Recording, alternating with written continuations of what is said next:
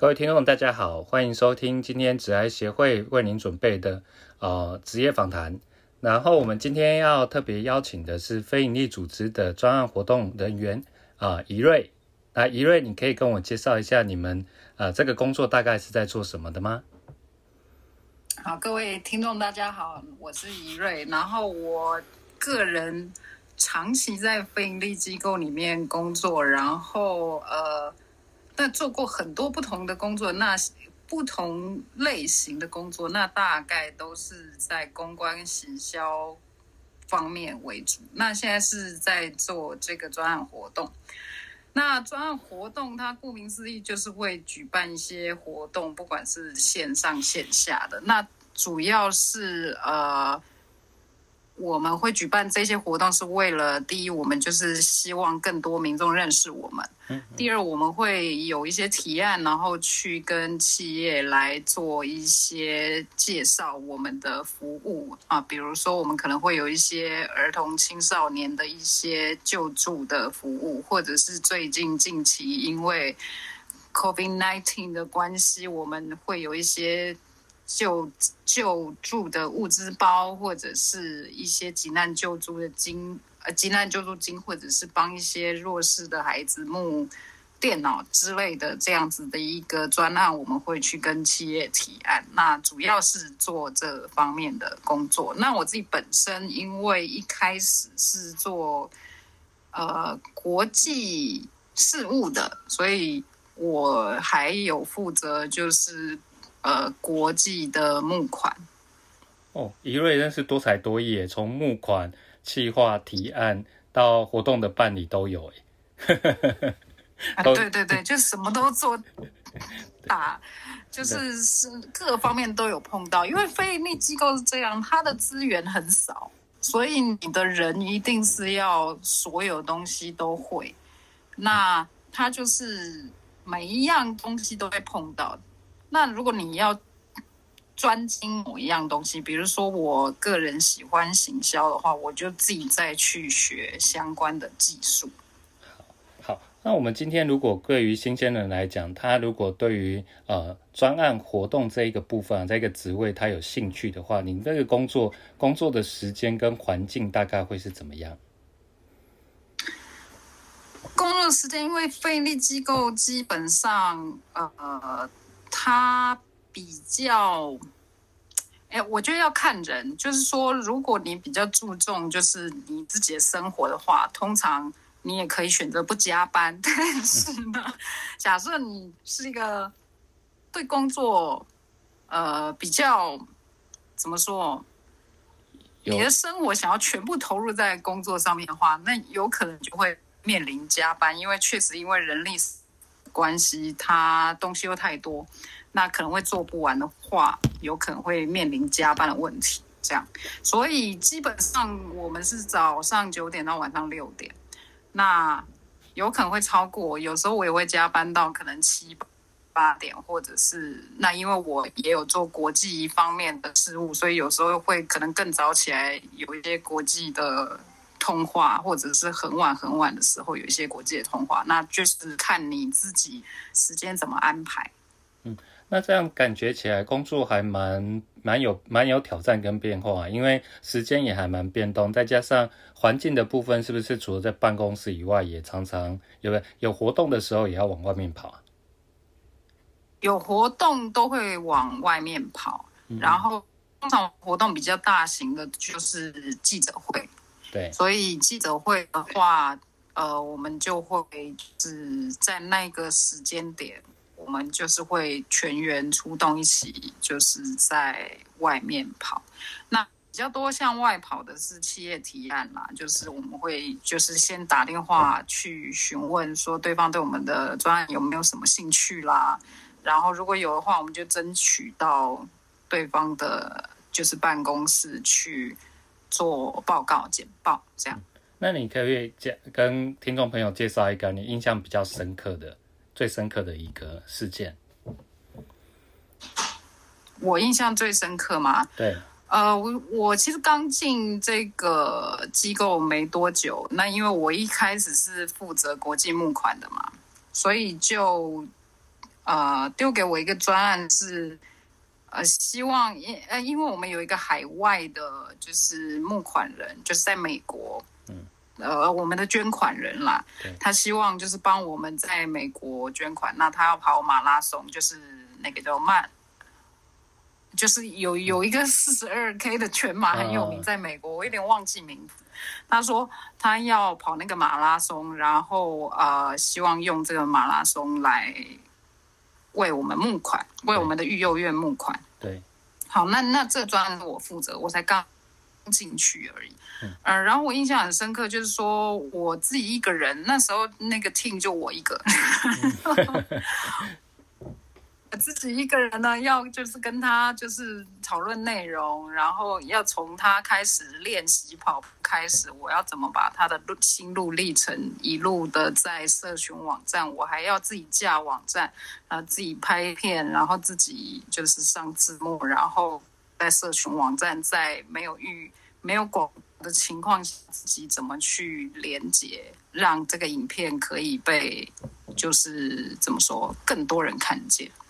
然后，然后我还要想办法用什么平台去募款，那等等的这些呃一系列的规划下来，然后让我学习很多啦，就是我要怎么去呃 promote 这个这件事情，然后要怎么透过这个人的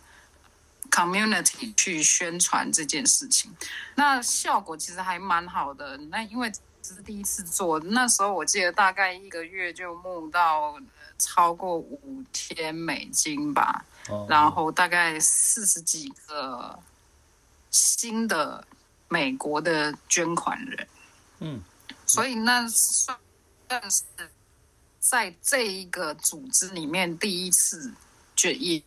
就是这个组织第一次做这件事情，那我觉得还蛮有趣的。嗯，因为我听你这个故事，我的第一次也是这个组织的第一次啦。我听了，我听你这个故事，感觉起来你就是好像创业哦，或者好像 YouTuber 网红，就开始 要去想内容，开始去把它整个呃营运下来，整个曝光下来，然后金流的部分也要让它整个完整下来。对对对，那其实就像创业啦，就是我自己本身，如果我要出去，我也可以创业，只是我还没有想好我要卖什么而已。好哦，那你觉得这个工作最辛苦的地方是什么？我觉得沟通哎、因为有时候你想到的 idea 啊，你的主管或者是你要让你的主管认同，或者是你要让你的老板认同接受这个这个 idea，我觉得是最重要的。因为呃，有时候他们要看的是整个呃的面向，就是整个以外面业界商业来讲，就是他要老板要看的是整个公司的面向。我当初就是一个小行销，我就会觉得，哎，这样做很好，但是不一定是整个公司或者是整个组织好的。所以这个时候就是沟通很重要，要怎么样在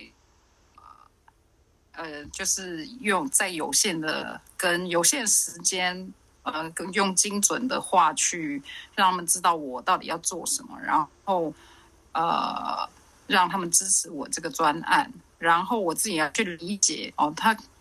为什么不能同意，或者是那不能同意，我要怎么再去说服，或怎么了解他的想法之后修改，然后再让他们同意，这样。嗯，所以是内部的沟通的部分，那你觉得比较要花一些心力在这上面？对对，因为其实主管或老板他们，因因我我我会我会说他是老板，但事实上是执行长啦。嗯，你要让他了解说，因为他他要管事情太多了。嗯，那我这个可能是一百项工作里面其中一项，那我要快速的让他们知道说这在干嘛，然后让他们理解跟认同，然后我就可以快速的推进整个专案。对，那你工作到现在啊，你对觉得这个工作对你来说，你的成就感是什么？成就感，呃，因为因为其实我一直把我工作把它看成一个电商啦，我也是本身网络行销的话比较大，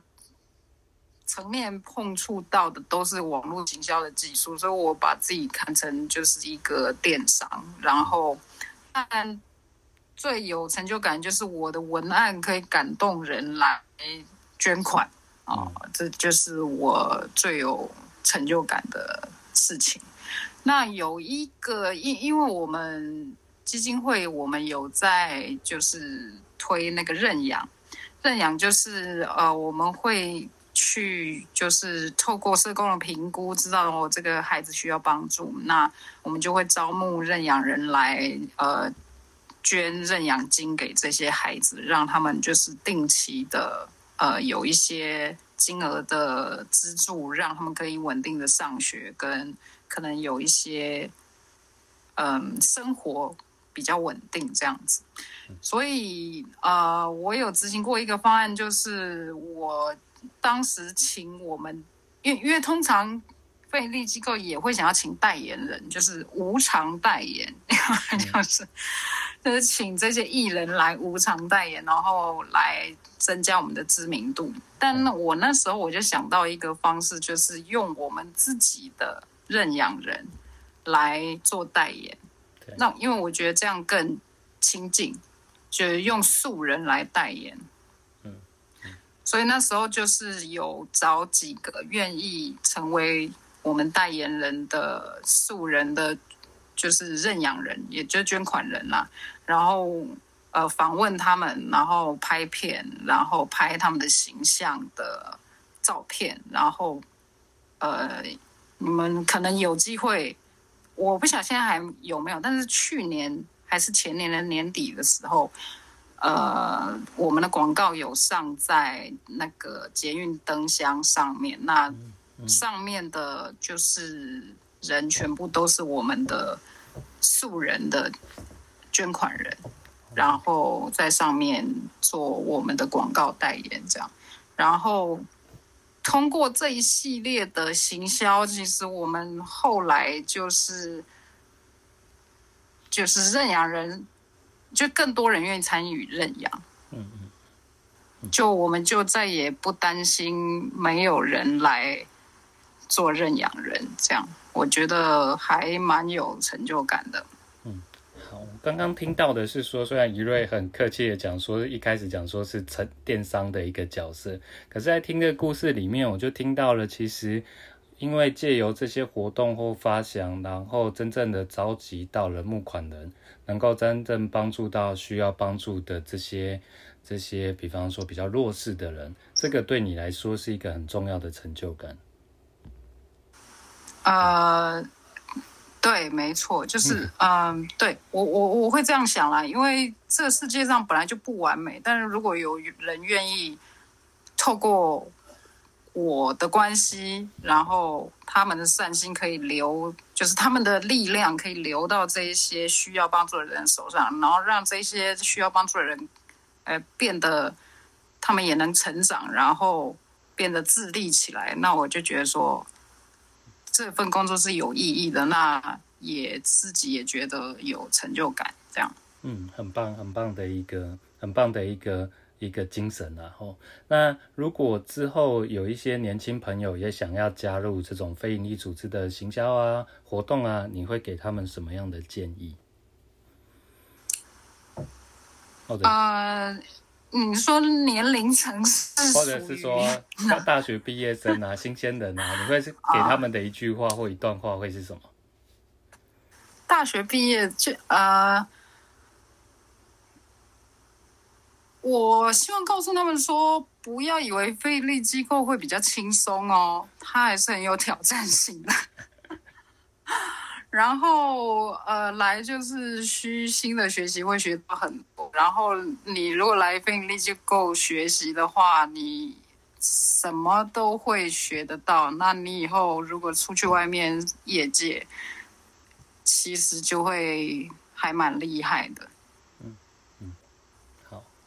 好，我们今天听到了，就是呃，怡瑞跟我们分享这些故事哈。虽然他是在非营利组织，可是感觉起来真的是多才多艺，从募款到活动计划，各行各种功能都要都要都要会。都要会去执行，而且这个工作也蛮有使命感的，可以去帮助到需要帮助的人。如果你对于这个职务还有其他想要知道的，也欢迎在下方留言给我们，或者呃让我们知道，我们后续可以再帮忙呃专访怡瑞，或者是提供一些解答哦。好，那怡瑞我们就跟听众说一下再见喽。